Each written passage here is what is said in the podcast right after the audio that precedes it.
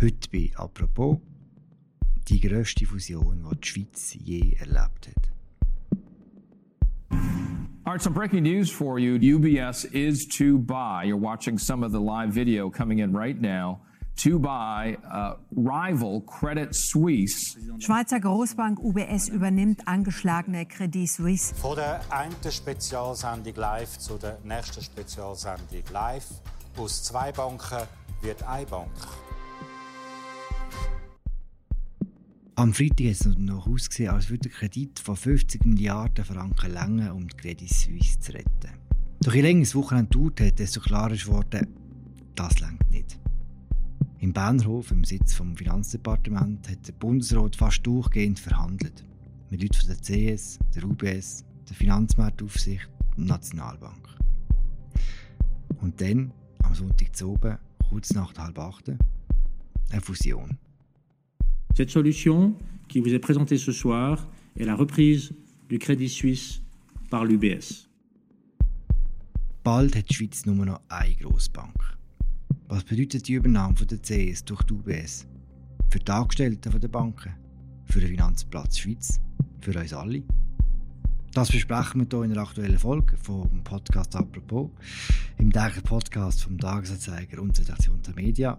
Mir zugeschaltet in Zürich jetzt Jorgos Brusos, er ist Wirtschaftsredakteur bei Tamedia.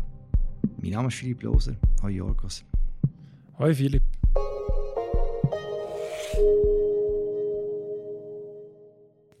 Jorgos, was für ein Wochenende. Am Donnerstag zu oben habe ich noch mit deiner Kollegin Beatrice Bösiger geredet und dort hat man das Gefühl gehabt, alles sei wieder gut. 50 Milliarden Kredit hat Credit Suisse bekommen, Börse hat sich entspannt, die Kunden waren auch wieder entspannter. Gewesen. Was ist denn passiert? Ja, ich glaube, es hat sich wie abzeichnet, dass der Notkredit für die Credit Suisse dass der nicht lange um die Lage entschärfen. Und äh, es wird so sein, dass die Krise wird anhalten bei der Credit Suisse. Die Kunden sind, der Vertrauensverlust für die Credit Suisse ist einfach zu groß gewesen. Die Kunden haben weiterhin ihr Geld von der Bank abgezogen. Und dann ist wahrscheinlich für die Entscheidungsträgerinnen und Entscheidungsträger schon am Freitag klar gewesen, die Sache ist vorbei mit der Credit Suisse. Du hast dann die Verhandlungen seit dem Freitag recht eng verfolgt. Was hat man mitbekommen?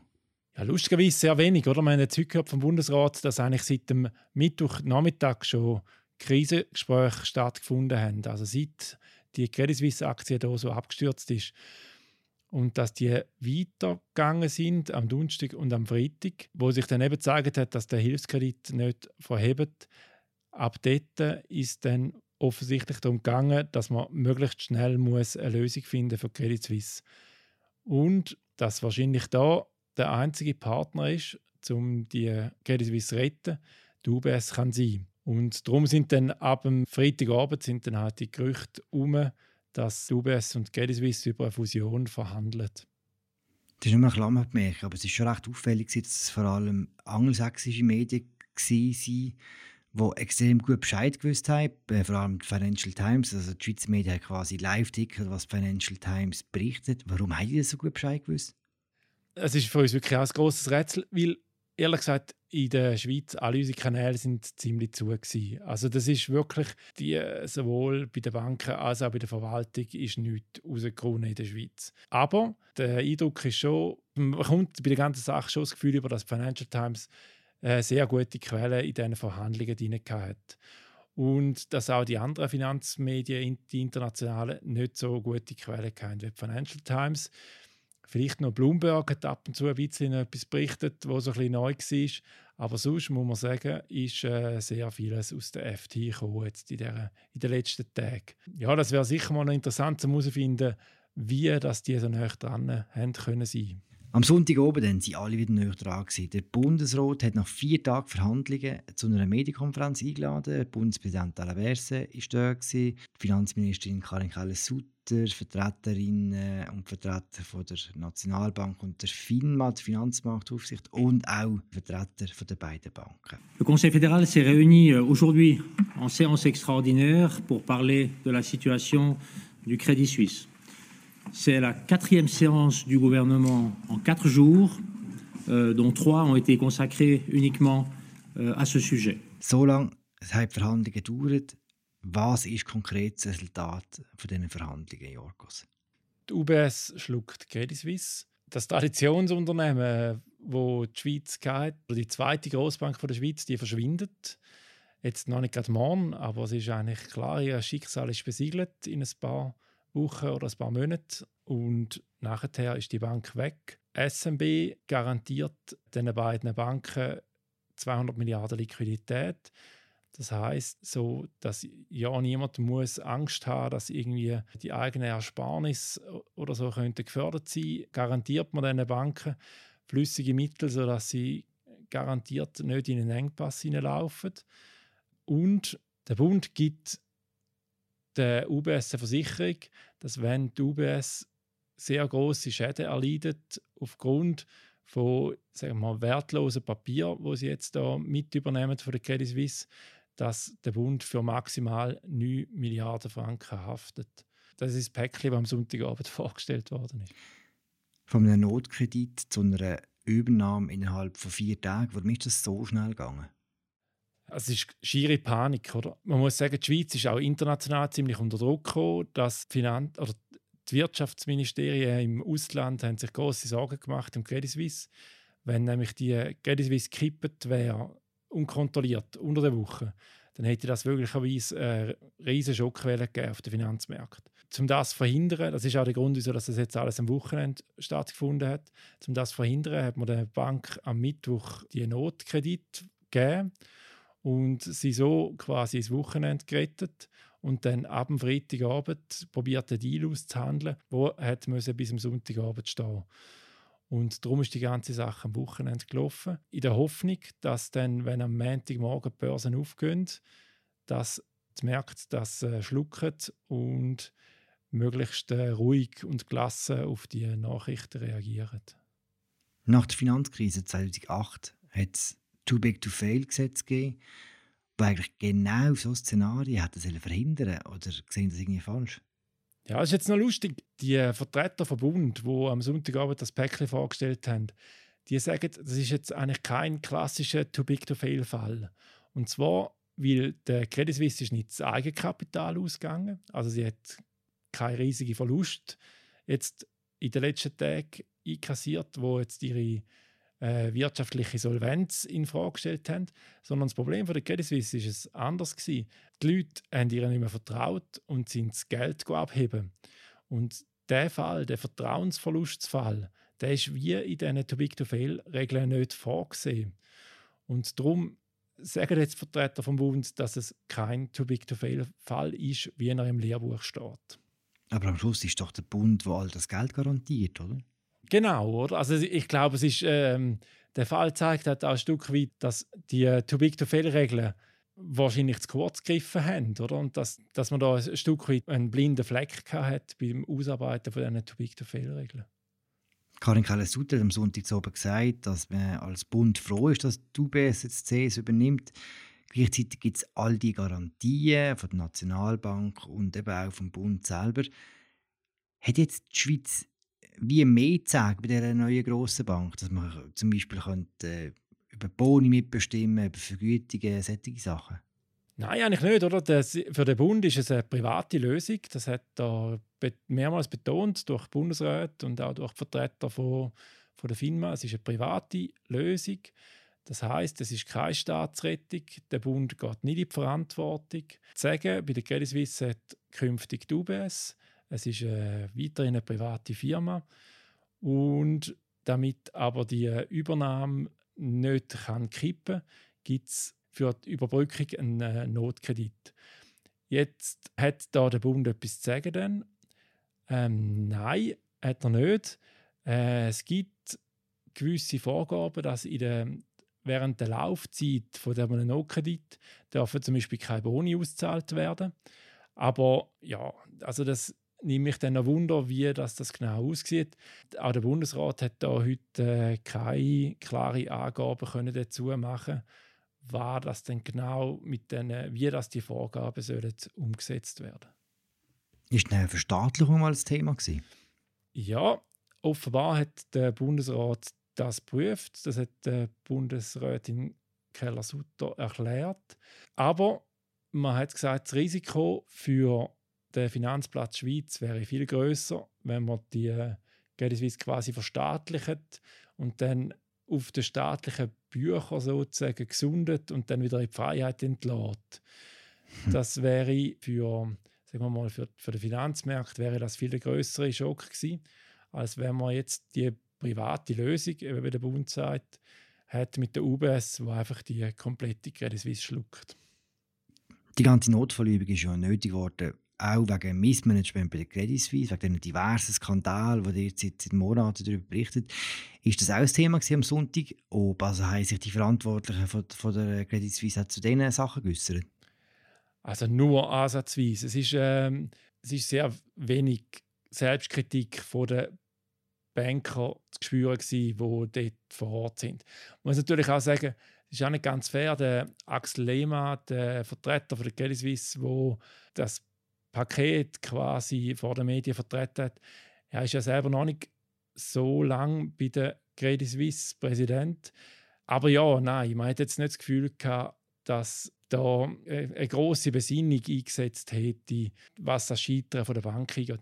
Klar, der Axel Lehmann, also ich glaube, auch er hat verstanden, wie gravierend eigentlich der Moment ist und hat äh, das ein oder andere Tränchen verdruckt, oder? Das hat man gespürt, das hat ihn abgeweckt, dass jetzt da die 176-jährige Geschichte von der Credit Suisse quasi dort in Bern endet. Aber der Weg dort an, der ist halt schon seit vielen Jahren gesäumt von vielen Pannen, Unfällen und Skandalen. Und das ist jetzt einfach am Sonntag nur eine Konsequenz von dem. Wie groß ist denn jetzt umgekehrt das Risiko für die öffentliche Hand? Also das Risiko, dass die Garantien irgendwann mal weg sind und aufgebraucht sind? Das Risiko ist sehr klein, sagt zum Beispiel der Thomas Jordan von der Nationalbank. Und zwar liegt das daran, dass die ähm, Garantien, also die, die Liquiditätskredite, die sind gebunden an äh, Sicherheiten bei den Banken. Und das sind sehr hochwertige Sicherheiten, die wo, wo einen hohen Wert haben. Also von dem her ist gar das Risiko da klein, glaubt der Bund. Das wird auch abgeholt durch einen, äh, einen Zins. Und auch die, ähm, sagen wir mal, die Versicherung, die der Bund der UBS gibt, über die 9 Milliarden. Also jetzt ist es so, dass äh, die UBS, sagen wir mal, zuerst haftet. Also es ist äh, so, sie haben eigentlich kein Interesse, oder sie sollten zumindest kein Interesse haben, um jetzt schnell mal einen Verlust von 9 Milliarden auf diesen Positionen auszuweisen und dann beim Bund äh, anzuklopfen und zu sagen, wir, wir möchten jetzt gerne die 9 Milliarden abholen. Jogos, komm, wir schauen nach vorne. Was entsteht jetzt hier genau für eine neue Riesenbank? Ja, das wird ein äh, gigantisches Konstrukt, oder? Also die Schweiz macht jetzt aus ihren zwei grössten Banken macht sie eine noch riesigere Bank. Sie wird da damit sagen wir, international ähm, zu den allergrößten Vermögensverwaltungsbanken. Und in der Schweiz, äh, durch den Zusammenschluss, entsteht auch ein riesiger Player. Durch den Zusammenschluss entsteht in der Schweiz fast schon ein zu großer Anbieter auf dem Markt.